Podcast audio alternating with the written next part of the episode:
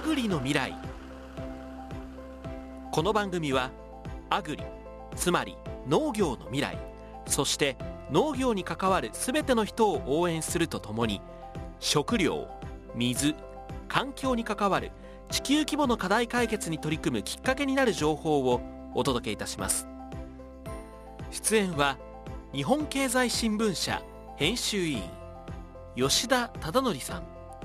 アシスタントは東京大学大学院生でフリーアナウンサーの岡田美里さんです。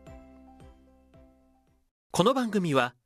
食料水環境を未来へ For Earth for Life 久保田と日本経済新聞社の提供でお送りいたします。豊かな食料がすべての食卓へ届けられる未来へ。安心安全な水が世界中すべての人に行き渡る未来へ。快適に暮らせる生活環境がすべての街に広がる未来へ。食料水環境の分野で社会課題の解決に挑み続けます。For Earth, For Life 久保田。皆さんはじめまして。今日から始まりましたアグリの未来。私は東京大学大学院生でフリーアナウンサーの岡田美里ですはい、そして私は日本経済新聞社の編集員をしております吉田と申します。どうぞよろしくお願いいたしますよろしくお願いします。本日第1回目の放送ということで早速ですが自己紹介と意気込みをしていきたいと思いますが吉田さんからお願いしますはい、えっ、ともう記者生活30年以上やってるんですけれども、特にこの10年余りですね、えー農業取材をやっております。あの現場を訪ねて農家の皆さんの今置かれている状況とか本音をあの直に聞くように心がけています。で、その中で感じたことなんですけれども、まあ、一般の人と農家農家と農家でこの農業に対する見方とか認識のギャップがすごくあるように感じるんですよね例えば農業は衰退と言われてますけども本当なのかいや農業は元気だよと言われてるけれども本当にそうなんだろうかまあそういったですね認識のギャップとかをですねこの番組で生産者の皆さんあるいは農業に関わっている方々ビジネスの関係あるいはいろんな活動ですねの声をお届けすることによってですねいろんなそういうギャップを埋めてリアルな農業の今をお伝えしていければと思ってます。よろしくお願いいたします私の紹介させていただきます、えー、はじめまして。明日の朝ごはんを楽しみに毎日眠りについている食べることが大好きな岡田美里と申します。現在東京大学の大学院修士1年でフリーアナウンサーとしても活動しています。昔テレビで見た食品ロスの映像が衝撃的で忘れられずそこで農学部に進み農家の経営だったり食料問題について学んできました。そして今はメディアを通じて農業や環境のことをもっと伝えていきたいと考えていたのでそんな私にとってこの番組を担当できることは運命だなと勝手ながらに思っております。私もまだまだ未熟者ではありますが最先端で活躍されているゲストの方々とリスナーの皆さんと一緒にたくさん学んでいこうと思っています。よろしくお願いいたします。はい、えー私たち2人で毎回さまざまなゲストをお迎えし農業アグリの現状や問題そして課題をさまざまな角度から掘り下げて、えーアグリの未来を応援していきたいと思います。それでは早速始めてまいりましょう。アグリの未来。未来を耕す人。さて最初のコーナーは「未来を耕す人」と題して毎回さまざまなゲストの方をお迎えし吉田さんとともにゲストの方を取り巻く現状問題課題などをお聞きしてそこから思い描くアグリの未来についてお話しいただきます。記念すべき第1回目のゲストは中森農産株式会社代表取締役の中森剛さんです。中森剛さんは1988年東京生まれ東京農業大学農学部をご卒業。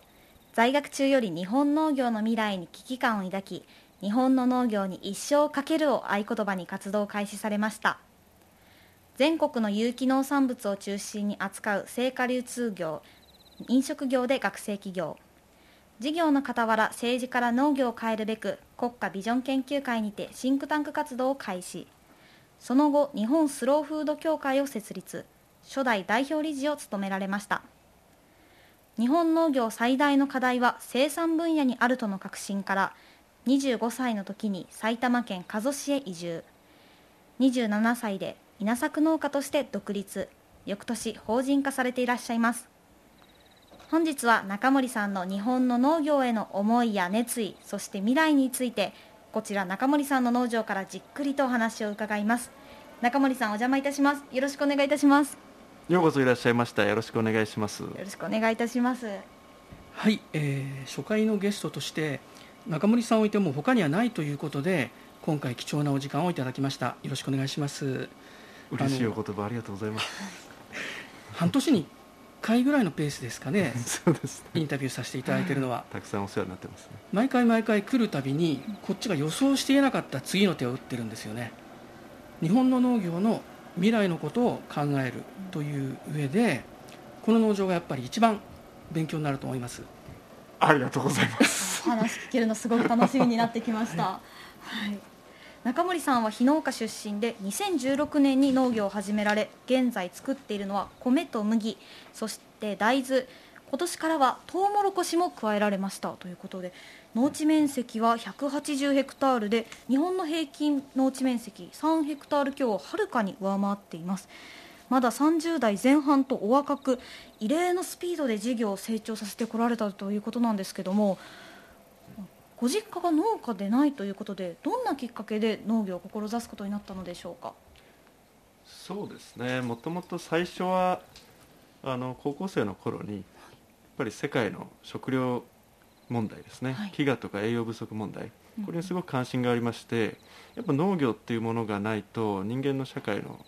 暮らし、はい、これは成立しないなって思いがありまして、はい、その前提で世界の農業を見た時に日本の農業っていうものがすごく先進大国の中では脆弱な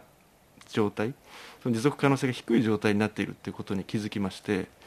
で農業に取り組むことが今の日本にとってはすごく役に立つんじゃないかなと思って農業を志し始めましたね。この点がとっても中森さんの驚くべき点で、うん、私もいっぱい農家あの取材してきましたけれども、まあ、植物が好きとか自然が好きとか田舎暮らしをしてみたいとか、うん、まあ、それぞれもとっても素敵な動機だとは思うんですけれどもあるいはまあ農業にビジネスチャンスがあるんじゃないかこういう方もいますけれども食料問題っていうものを考えて農業を始めるっていう方はなかなか私これまで他には会ったことはないですね。そうなんですね。スタート地点から世界を見据えていたというか世界の中の日本という視点ですそうですね、うん、なんかやっぱりずっと、まあ、学生時代にもですね、まあ、自分が何の役に立てるかっていうのを考えていたのでやっぱ日本って、まあ、日本だけではなくて先進国、うん、やっぱ都市化して近代国家になっていってその農業の人口に占める農業人口がどんどん減っていってですねまあそう平均的に日本はまだ少し多い2%ぐらいいるんですけどただまあ今後どんどん減ってもう1%割っていくと思うんですねなので99%の人が農業に関わらないんですけど毎日3回農業に依存している。要は農業生産がなければ食事が取れないですから、まあ、そういう意味で言うとやっぱり農業っていうのはそのどこまで先進国家になっても外すことができないですし誰かが担っていかなきゃいけない。そのような、まあ、志から農業を始められたということなんですけど次になぜ規模拡大をさらにさらにと目指していらっしゃるのかそして実際にそれほど早く規模を大きくできた理由についてご解説いただければなと思います。はい。そうですね。僕農業を始める前提として規模拡大をするということをあの考えてました。その理由はあの今の日本の農業っていうのは、まあ、その先進大国と比較すると非常にその零細農家が多いんですね。小規模農家が多い、まあ、それは農業政策とかを通してそういう構造になってきたんですけど、まあ、それがですね今さっき言った持続可能性にその脆弱性を与えている。要はその産業として再生産可能なベースにですねその農業の収支がなってこないとどうしても世代交代もできないですし、まあ、新しい人材も入らないですし、そういう意味で農業が次の時代につながっていくために規模を拡大して生産性を上げてまあ、その収支をプラスにしていく。それがまず大前提として日本の農業には一番必要だっていう僕の考え方で、規模拡大を前提にやってます。それでですね、まあ、これほど早く規模拡大っていうのも、まあ、あの先ほど言ったように今日本の農業がこの先進大国の中でも極めて高齢化してまして、でその高齢化を最も牽引しているというとあれですけど最も影響を与えているのが水田農業なんですね。まあ、米作りなんですけど、まあ、その水田農業が日本の食料安全保障の要であってそこが最も高齢化していて生産性が低い。っていう現状を受けて、まあ、僕はその大規模農場を作らなければいけないっていうのを思っていたので、まあ、その農地が集約してですね大規模農場を実現できるっていう機会のあるチャンスのある場所がこのまあ今埼玉県加須市だと判断しまして、まあ、統計的なといいますかそのデータベースで考えた時に集積しやすいエリアをそもそも選んだっていう、まあ、そういうことと僕がそもそもその大規模農場を作るっていう前提で始めてきた、でそれに伴う投資とかの計画もしてきたことによって、まあ、最短で規模を拡大できたのかなと思ってます。吉田さんから見て他の農家の方とここが違うみたいなありますか？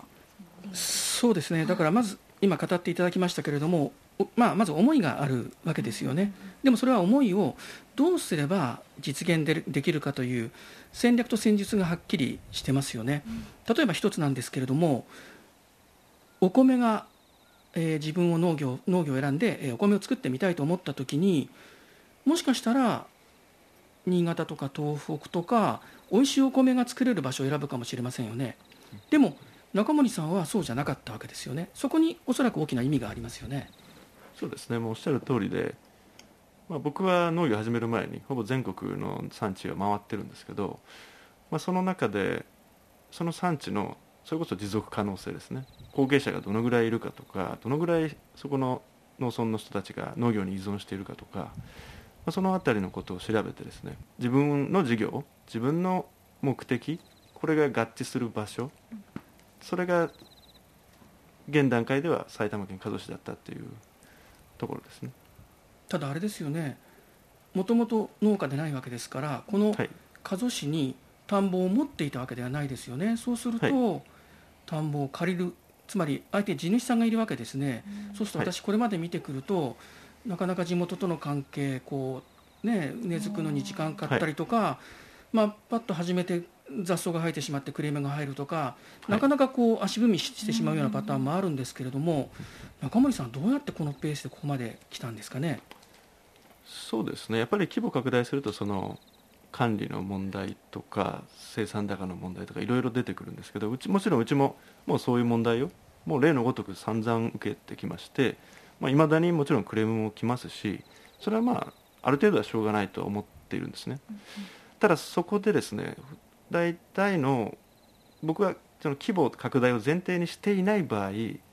それを理由に拡大を中止するんですね、うん、そのそこが最適だっていうところでまあ止まるというか拡大をやめる、うん、で僕の場合はそのまあいろんな問題はさっきおっしゃったようにある課題はたくさんあるんですけどその先にまあ大規模農業を構築して世界標準の穀物生産を日本で実現しないとまあこの先日本がその食料生産で、まあ、頓挫する可能性があるなっていうところですかね。そうですね。つまり、はい、田んぼを集めるのが簡単とか難しいとか自分が育った場所でないところで始める人間関係とかそれは中森さんの目的からすれば、まあ、小さな話でもっと大きな目標があるってことですよね。でその中でお話を伺っていて先ほどあの申し上げた驚きの一つなんですけれども、はい、トウモロコシ今年始めましたよね、はい、これは何でなんですかね？そうですね。本当これもあの、まあ、世界情勢の中でちょっと構造が少し変わってきたなっていう、まあ、ずっとあずっとあったんですけど中国特に中国ですよね。中国の需要が、まあ、爆発的に伸びてきた、まあ、これによってまあ、日本のその経済におけるプレゼンスってどんどん下がってきてるので日本がその買い負けるであったりその相場に対応できない日本の産業がですね、うんまあ、そういうことが起こってくるリスクがどんどん顕在化してきたっていうのがここ数年本当に感じていたことで、まあ、僕もトウモロコシはずっと前からウォッチしていて、まあ、重要な作物なので、まあ、ただそれが本格的にもう生産を開始してノウハウを蓄積する必要がある段階にまでやっと来てしまったっていう感じですかね。ちょっと補足しますね。この場合のトウモロコシっていうのは家畜の餌なんですよね。いわゆるスイートコーンみたいに人が食べるものではなくて、で、えー、と統計的に見ると今日本人が食べてるお米っていうのは大体年間で主食でいうともう700まあ、キ何百割って割ってると思いますね。ですよね、700割ってるっていうのはどういったことですか？あ日本人がお米を食べる量がどんどん減ってるわけです。あなるほど。700万トン以下700万トン。実はい。際食べてるのはそうですね、それってその昔に比べるとかなり減ってるってこと減ってます。す半分以下ですね。あところが日本で家畜が食べているトウモロコシの量というのは1000万トン超えてますよねおそらく。これ出ます。これほとんど海外から輸入してるんですよね。そうですね。先ほど中森さんがおっしゃったのはこれを中99.9%国がこれをどんどん海外で買い付け始めたと。それに買い負けてはいけない。だから国内で作んなきゃいけないーっていう。そうですね。あのそういう海外の影響で日本の産業、まあ、畜産業ですよね主に、うん。これが成り立たなくなるっていうのは結局は一周回って農業界全体に影響があるんですね、まあ、これはさっき言った僕が今取り組んでいるその有機農産物のその有機堆肥の利用とかもそうですし、まあ、いろんな循環が止まるので畜産業だけの問題ではないということですね。そこで今話題に上った肥料の件なんですけれども、はい。まあ、大体普通あの化学肥料を使っているケースが多いと思うんですけれどもこれもあの驚きの一つなんですけど中森さんは数年前から堆肥を田んぼや畑に入れ始めてますよね。これは何でなんでしょう、そうですね。基本的にあの、まあ、今ロシアのあの侵攻とかで結構問題になってますけどその肥料原料は、まあ、ロシアだけじゃないですけど日本は世界中にほぼ依存してましてね。自給はしてないと言っても過言ではないぐらいですね。もうあのほぼ海外輸入で肥料を賄っている化学肥料ですね、はい。賄っているので、まあ、その点も持続可能性がない一つの要因ですよね、肥料がないとやっぱ生産高って半分とかそれ以下とかになってしまうので、まあ、そうなってくるとそこをじゃあどうやって国内で循環させるような体制を作っていくか、まあ、堆肥はその中の一個の選択肢だと思うんですけど、まあ、そういう国内にある、まあ、資源を活用するっていう取り組みとノウハウを蓄積するっていう目的でやってますね。打つ手の一つ一つがそういう国際情勢とかそう意識しているわけですよね。そうですね。もともとそのやっぱり食料安全保障をどうやって日本に確立するかっていうのが目的でやってるので今の農場も、まあ、農場を大規模にやってよかったねっていう話ではなくてここは僕としてはもう実験の農場でしてこの中でプラッシュアップした仕組みとか生産ノウハウをこれを日本全国に広げていくっていうのが今進めてることで僕のあの目的ですね目標ですね。はい2016年に農業を始められて現在どれぐらいの農地を持っていらっしゃるんですか？今は180ヘクタールぐらいですね。180ヘクタールをうん何人ぐらいのスタッフの皆さんで経営されているんですか？今が10人ぐらいでやって10ます。人。はい。あの中森さんが30代前半前半ではい。他のスタッフの皆さん年代とかっておいくつぐらいなんですか？そうですね。僕が一番年上なのでまあ他のスタッフはみんな僕よりも年下になりますね、はい。みんな20代から、まあ、30代前半。あ。ー私と同年代の方がすごく多くておああそう。農家のイメージとはかなり若い印象を受けました。そうですね。これは結構本当にまあよく言われますね。地元でもうん。この農業やっててもみんな若いのによく頑張ってるねっていう のは言っていただけるんで。まあ若いそれもスタッフの皆さんってどういった志とかで農家をはのここの会社に入ったりとか農業を始められることになったり今どういった気持ちで、はい、活動されていらっしゃるんですか？そうね。まあもちろんね一人一人それぞれあると思うんですけど、うんうんうん。まあ、今うちのこう役職をやってるようなスタッフとかは基本的にはその僕のこの食料安全保障を確立するしたいっていう、うん。この目的に共感してくれてるのが一番あると思いますね。うなんあとはもちろんあの今僕が一個具具体的な問題農業の問題で言うとすれば、農業界にはやっぱりその雇用の受け皿っていうのがまだまだないんですね、で農業を始めようとしたらイコール起業しなきゃいけないっていう、この起業って誰でもが負えるリスクじゃないので、はい。その農業法人がしっかりあの基盤を確立してですね、農業やりたい若者に対して門戸を広げてその雇用の受け皿になるっていうこと自体もすごく大事で、農業が好きだからそう好きな人しかできないっていうのではなかなか農業の人材って増えていかないんで。でもそのためにはきちんと利益を出してみんなに給料を払っていかないと持続可能にならないですよね。おっしゃるとりです。だからもう大前提として農業だけではないんですけどしっかり利益が出るようなビジネスなのかどうかっていうところはもうどんだけあの夢や目標があってもそこを抜きには語れないですよね。なんか若いスタッフさんだからこそされていらっしゃるか活動とかってありますか？そうですね。結構あの恋人手当とか出してますね。あのそのそれって何ですか？なんですけど。あの 恋人手当ですか？社員独身が多いので、はい。恋人がもちろん家族手当は出しますよね、はい。ただその独身だったら恋人ができたらやっぱりこうデートとかいろいろ行きたいじゃないですか、はい。そういうものを援助しますよっていうへ組みですね。そんな会社初めて聞きました。なんかきっかけはあったんですか？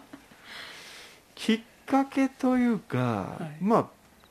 僕は農業やる以上その一緒に農業をやってくれてる社員たちにやっぱりいい人生を送ってほしいっていうのがありましてそのためにはやっぱり、まあ、恋人を作って家族作って子供を作ってとか、まあ、家買ってとかですね。で給料を上げるっていうのはもちろん毎年、まあ、ほぼ毎年今上げてますし、まあ、このぐらいの給料にこの先なるよっていうキャリアプランも提示するようにしてますし、まあ、その中の一つとして、まあ、さっき言ったその自分の人生を設計するための第一歩。はい恋人を作ることをもう会社として支援しますよっていう そういいですね。う話ですね。えー、ちょっと。これ聞いてここで働きたいっていう人殺到したかもしれないですね。本当ですよ。どうですか？ちょっとこれは大人気になっちゃいますね、ちょっと言うまあ本当あのそうですね。だから農業界うん。とかですね田舎っていうとあれですけど、どうしてもその待遇が他産業に劣るっていうことが多いというのが現状なんですね、うんなんでそれをもう他産業並みそれ以上にしていくっていうのが僕の大きな目標の一つでそれをまあ今ほぼ実現はできていると思います。なので皆さん安心して来てください。強いお言葉いただきました。あの本当に農家の従来のイメージとはかなり異なるお話をたくさんいただいて驚いたんですけど先ほど事務所を覗かせていただきましたがサンドバッグだったり懸垂用の道具が置いてあってびっくりしましたこれいつどういったタイミングで使われているんですか？そうです。これはあのまあまあやっぱ若者たちの集まりなので、はい。まあ、ちょっと力を持て余してるっていう部分もありますし まあ僕のちょっとまあ考え方というか、はい。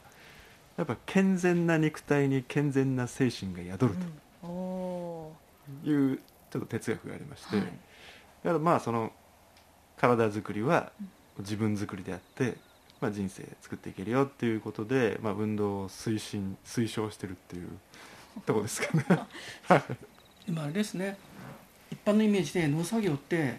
まあ一日の仕事が終わると、まあヘトヘトになって、まあ、昼休みも含めてもうぐたーってなってるようなイメージなんですけれども皆さんやっぱ若いってことですかね。そうですね。まあお察しの通りぐだっとはしてるんですけど あの疲れ果ててるんですけどまあ体力に自信のない社員はいやでも今から筋トレしますとか言ってじゃあ俺も付き合うわって言って僕もするみたいなまあまあありますね。前田んぼで一緒に田んぼの取材行った時に中森さんがこうあぜ道みたいなとこ歩いて私も一緒にいて向こうから若いスタッフが来てお互いに肘を掲げて腕と腕をパチッてやったんですよね。すごいいい雰囲気のチームになってるかなと思ったんですよねあの時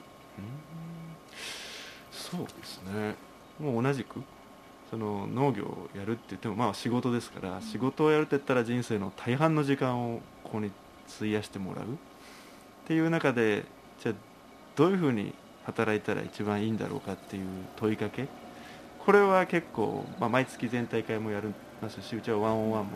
あの毎月やってるんですけどその中でそれぞれが考える。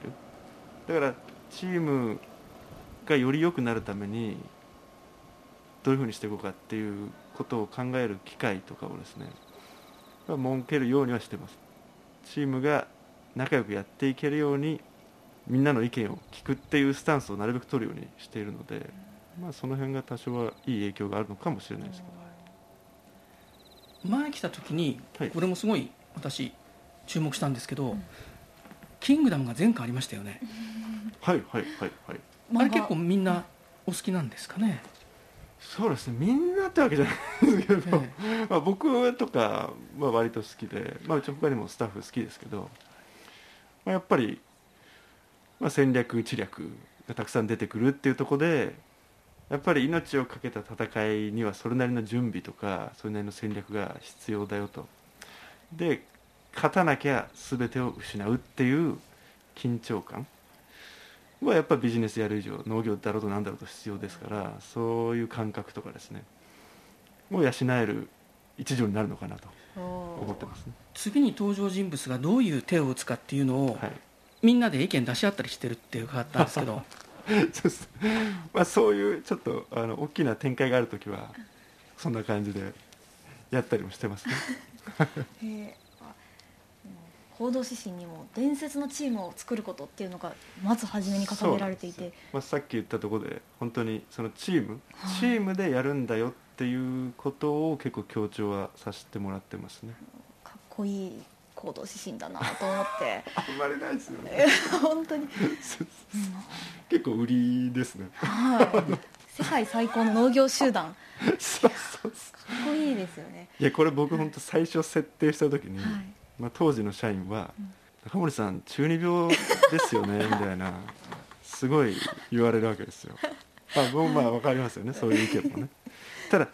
それをやっぱり乗り越えていかないと、まあ偉業というか他の人ができないことを達成しようと思ったら、やっぱり他の人と同じようにステレオタイプな感想を持って生きてたんではいけないよとうんだからこの中二病を現実に変えていこうということですね。お話をお伺いしててすごい現実的なこう今世界の現状を見据えつつあのこういった夢のある目標も掲げていらっしゃって そのバランスがとても素敵だなと感じていました。それでは最後に日本の農業と食料の未来についての展望をお聞かせくださいまあ今そうですね僕が思うのはすごく結構まあちょっとそういう紛争とかもありましてなんかこう危機感がみんな持ってるんだろうなと思うんですけど僕はそんな悲観はしてなくてですね世界の農業生産性っていうのはまあ上がってますし、まあ、ただ資源が有限であってやり方を変えていかなきゃいけないし日本の農業もま時代に応じてその適応時代に適応していかなきゃいけないという課題があるので僕はその中の一つである水田農業改革、まあ、水田農業っていう日本の主食食料安全を支えている分野を生産性の高いものに変えてこれを未来永劫継承していく。そのための今のこの農場であって、まあ、今挑戦している農場を増やしていくということに挑戦してるんですけども、まあ、その取り組みであって、まあ、そのためのなんでしょうね、まあ、ビジネス的にもあの稼がなきゃいけないっていう儲けなければその先が描けないっていうそのために、まあ、社員が一緒になって頑張る、まあ、だけれどもその頑張ること自体が実は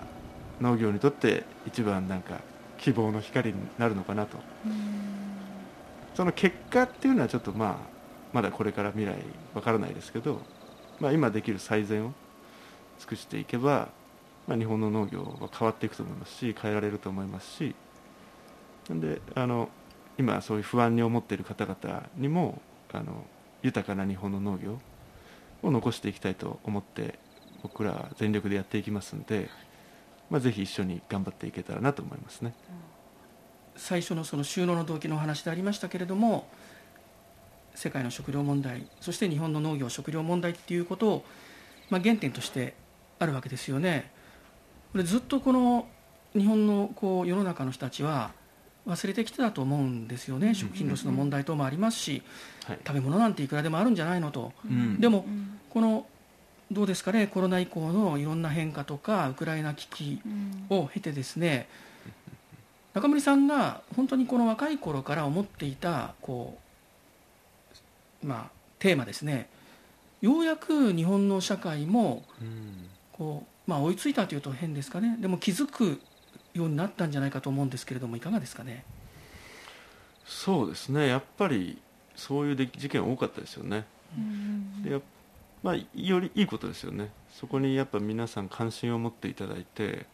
まあ、僕なんか本当それがまあ危機にすらならないようにしたいっていう派なのでうん。あの 知らぬうちに解決したいなとは思ったりはするんですけどね。そのために常に先を読んでそうですね。どんな手を打つべきかと戦略を打つべきかっていうのを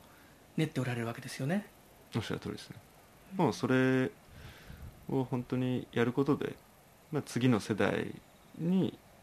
やっぱりつないでいかなきゃいけないですからね農業を、うん。まあ、本当今の農業があるのもですね、まあ、今うちも大規模化したりしていろんな方に迷惑かける時もあるんですけどやっぱりその先人の人たちが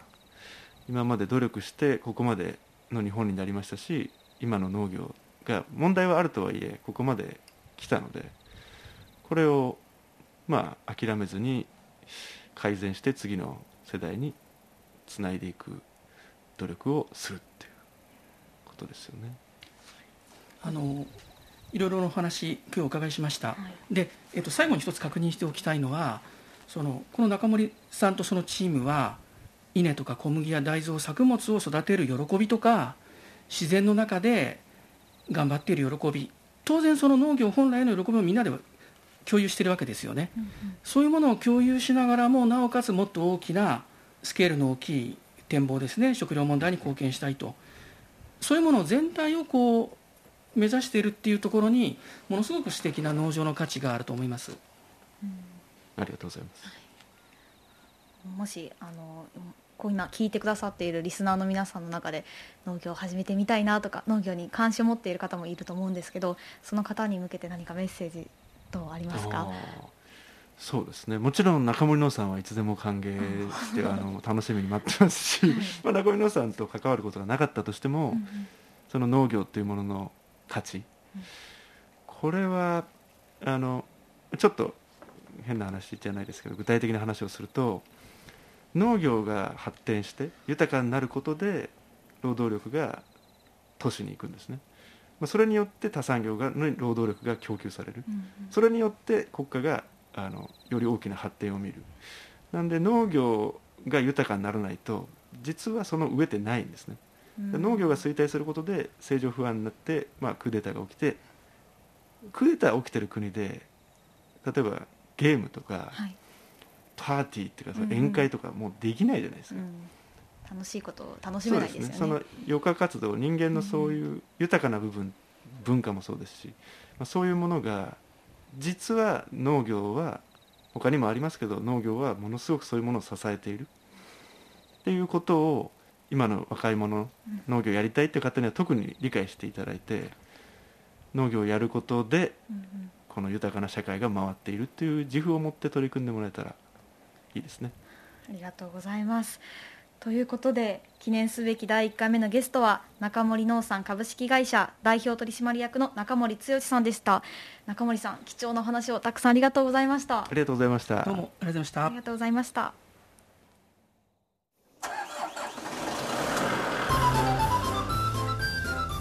アグリの未来。さて次のコーナーでは毎回違った内容をお送りしたいと思っています。全国の農業高校大学サークルなどで農業のことを学んでいる携わっている学生さんにご協力いただき現役農家さんからの生の悩みや課題に学生さんならではの意見を出してもらい農業の未来について考えていく題して脳トレや番組に来てくださったゲストの方々が育てた農産物を使って私岡田美里が料理を作る美里ズキッチンそして農家の方々が作った農作物が出荷されどうやって私たち消費者の口に入るのかを追跡していくトレース農作物はどうなるなどといったさまざまな企画を考えておりますのでどうぞお楽しみに。第1回目の今回は先ほどご紹介しました脳トレのスペシャルバージョンで「三里版脳トレ」と題して私が大学時代に農学部で農業経営や食品ロスを学んできましたが大学時代に学び研究してきたことが実際の現場レベルではどうなのかを吉田さんとお話ししていきたいと思います。今回は私が学んできた中でも食品ロスをテーマに考えていこうと思います。吉田さんよろしくお願いします。はいよろしくお願いします。私が、まあ、農学部に入って食品ロスを勉強していてまずぶち当たったのがこの問題の複雑性だったんですよね日本で私たちがよく耳にする食品ロスっていうのが家庭での食べ残しだったり賞味期限切れで捨ててしまったご飯とかだったりするんですけど食品ロスってそれだけじゃなくて農家さんでの規格外の農産物だったりとか流通過程で起きるロスそういうのも含まれていてそれをどこからどこまでを食品ロスって呼ぶのかが国によって違うっていうことも勉強して初めて知ったんですよね。なんかそういったなんか定義の曖昧さだったりそういうのが問題をより複雑にしてるなと思ってそういった複雑な食品ロス問題を吉田さんはどういうふうに考えていらっしゃいますか？はいえっとまずその食品ロスという言葉を聞くと、うん、まあ、大概みんなですね、まあ、もちろんもったいない。とんでもなくひどいことが起きているな、まあ、飽食の国日本みたいなですねイメージを浮かべると思うんですよね。そうですね。ただまずこの問題を考えるときに一つ押さえた方がいいと思うのはですね食品が余って廃棄されているということは実はこの日本の社会が上から完全にマクロで見ればですね解放されたということで、うんうん、食品ロスが出るつまり余ってるということ自体は食べるものがなくてですね社会がものすごくこの困ったり、えー、不安になったり動揺したりそういう状態から日本は今抜け出ることができてその結果起きている問題だっていうふうにまず私なんか考えた方がいいと思います。進歩の結果今の状況が起きているということですか？そうですね。あの足りないっていうことが現実に直面した時のこの社会の動揺というかリスクっていうのは、余っているということに比べればこれは比較にならないほど深刻だと思いますのでじゃあこの余ってしまっている食料をどうしたらいいのかそこから私は考えるべきなんじゃないかなと思ってます。うん、なるほど。余らせないようにするのではなくて今余っていることを肯定的に捉えつつそれをうまく分けていくっていうことが大事ということですか？そうですね。一言で言うのは難しいですけれども、はい、あのまずはこの現状を抑えた上でですね、うん、じゃあ余っているっていうのはどういうことなのかなっていうのを個別のこう局面で見た方がいいと思うんですけれども、うん例えば日本の統計だと農家が例えば大根が今年豊作で余ってしまっている、はい、市場の値段が非常にその下がってしまう。そのための生産調整として畑で捨ててしまっている。人参やキャベツ同様のことが起きますけれどもこれは日本のその食品ロスの統計の中ではロスとしてはあのカウントしてないです、はい、じゃあカウントしていないからこんな統計ひどいよね。とまた簡単に言ってしまえばいいのかっていうとこうまた難しくて、うん、農家の皆さんからすればそれをみんながいっぺんに市場に出したら値段がどんどん下がってかけた経費も賄うことができなくて経営がもっともっと苦しくなってしまう。そういうことを考えればじゃあ畑で捨てるのがもったいない、うん、じゃあそれをみんな表に出荷しようよと言って済む問題でもないような気がします。なるほどそうですよね。なんか食品ロスの問題の中でそう規格外の農産物が出てきたらその直売とかで今はの売られる農家さんも多いと聞くんですけどそれだけが解決策になってしまうともう農家の経営も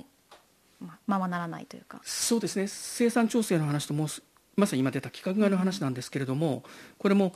まあ、規格に合わないから、まあ、形がまあちょっと違うとか大きさが違うということで農家から市場スーパーへっていう流通に乗らないあの農産物がたくさんあります。うん、ではそれもあの同じように出せばっていうと先ほど申し上げたのと同じように全体の値段をこう下げてしまうかもしれないこれが多くの農家がまあ直面しているジレンマだと思うんですよね。うんうんうん、彼らだって当然捨てるのはもったいないと思っている人が多いわけですよね。なるほどで、まあ、その時には戦術というか戦略が必要で、うん、規格外のものをそういった一般の流通のルートではなくてですね個別の例えば形は普通のものと比べてちょっと違ってもですねきちんと料理してくれるようなレストラン。はい。それを扱ってくれるベーカリー、しかもそれを規格外品だからといってですね安く買い叩くのではなくて、ちゃんと品質を評価して扱ってくれるようなお店、そういうとことつなぐようなその流通の仕組みを作るっていうことが大切なんじゃないかなと思ってます。ああなるほど。一概に悪いものとして食品ロスを捉えるんじゃなくてそれぞれの視点に立って考えることが大事ですよね。そうですね。対処の仕方をうん。その場面場面で個別に考えるしかないのかなと思ってるんですよね。うんうん余ってるもったいない出すのではなくてでもそれでも農家の経営を圧迫しないような形を作っていくうんうん。ということですね。それこそまあ持続可能というか経営あってこその持続可能な食材なんかまあ流通というか、はい。が成り立つってことですね。そうですね。多様な流通の仕組みを作っていくっていうことが重要だと思いま思います。うん。ただこれはこの問題を考えるときに当然ながら当事者は生産者だけじゃないわけですよね。はい。じゃあ食品ロスっていうのを考えるときに貧困家庭とか、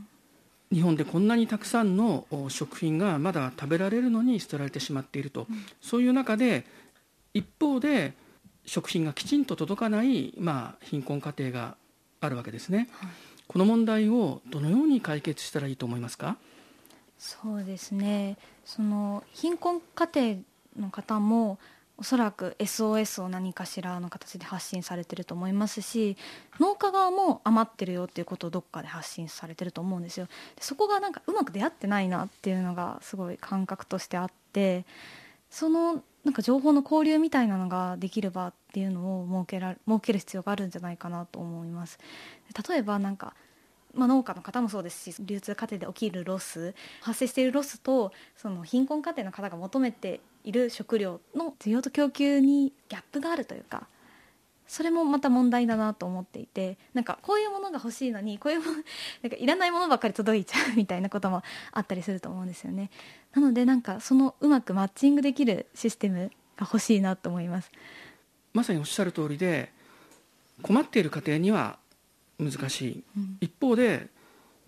農家にしたってあるいはまあ食品メーカーにしたって、うん彼らだって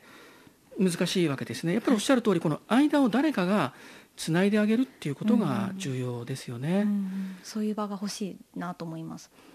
例えばフードバンクとか、はい。子ども食堂とかそういったテーマについては調べてみたことはありますか？はいあの調べたことはあるんですけどそういったところでは生鮮食品が不足していると聞きました。逆に言うと一般にはあれですかね生鮮じゃなくて加工されたものパパンとかレトルトとかそういうものがメインになってるんですかね。なんか賞味期限が、まあ、近いもの。はい。そういうものが集まってくると思うので逆にそういう野菜とか生鮮食品って賞味期限がないし足が短いので集まらないじゃないですか。欲しいなと思ってて余ってるなと思っててもそこの情報がこうあ出会うまでにもう時間が経っちゃってうまく行き届いてないと思うんですよね。なんでその農家さん側からも見てこうあここういうところにこういうものが足りてないんだっていうことが見えたり逆にその子ども食堂とかフードバンク側もあこういうものをとあの欲しいっていうことをもっと発信しやすくすれば本当貧困家庭に届くのではないかなと思います。それ貴重な情報ですよね、うん。なぜかっていうとこれだけ量がたくさんあるから足りてればいいじゃないかっていうだけじゃないわけですよね、うん。やっぱりそういう家庭であっても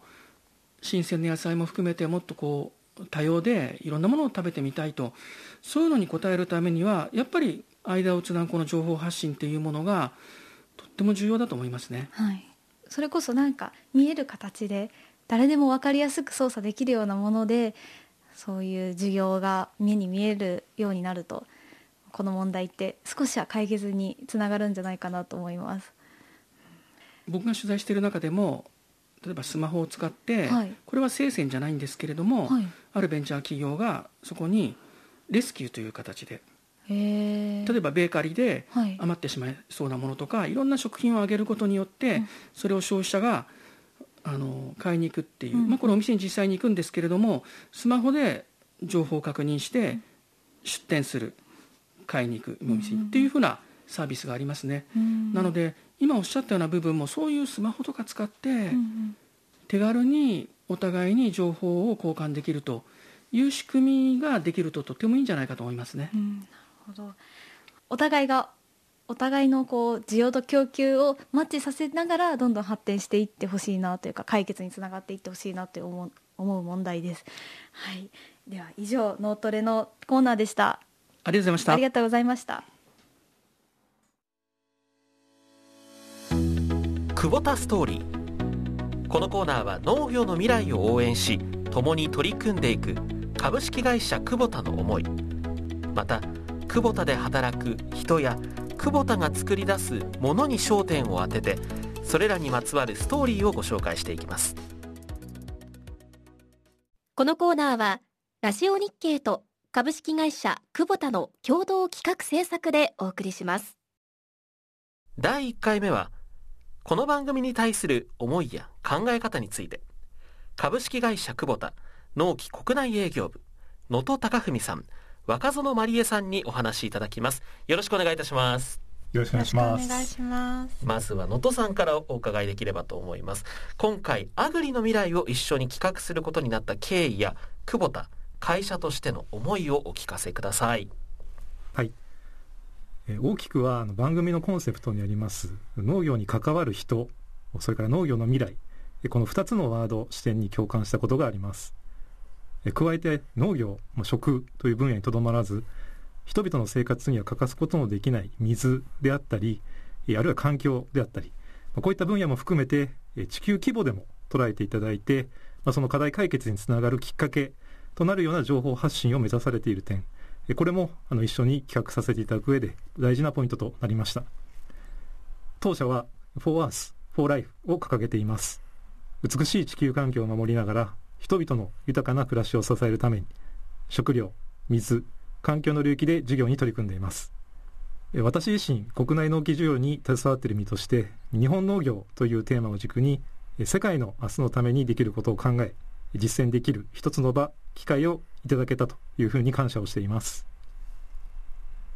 共感したとおっしゃっていただいたこの番組のテーマである農業の未来そして農業に関わる全ての人を応援するというコンセプトについても詳しくお聞かせいただけますか？はい、え農業に関わる人という部分なんですけどもえ持続可能な農業を実現していくにはまあ農業の価値を高めていくことが必要だと思っています。えその価値を作り出しているのはまさしく人でありえ当たり前なんですけども、まあ、それゆえ一番意識大事にしたい点だというふうに思っています。